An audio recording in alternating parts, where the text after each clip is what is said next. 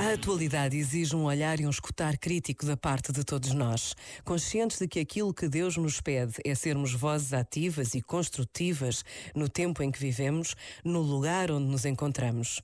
Só assim será possível transformar, refazer, reconstruir realidades e relações que enfrentamos.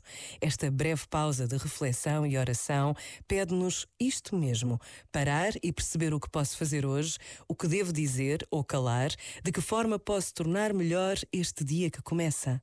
Pensa nisto e boa noite. Este momento está disponível em podcast no site e na app.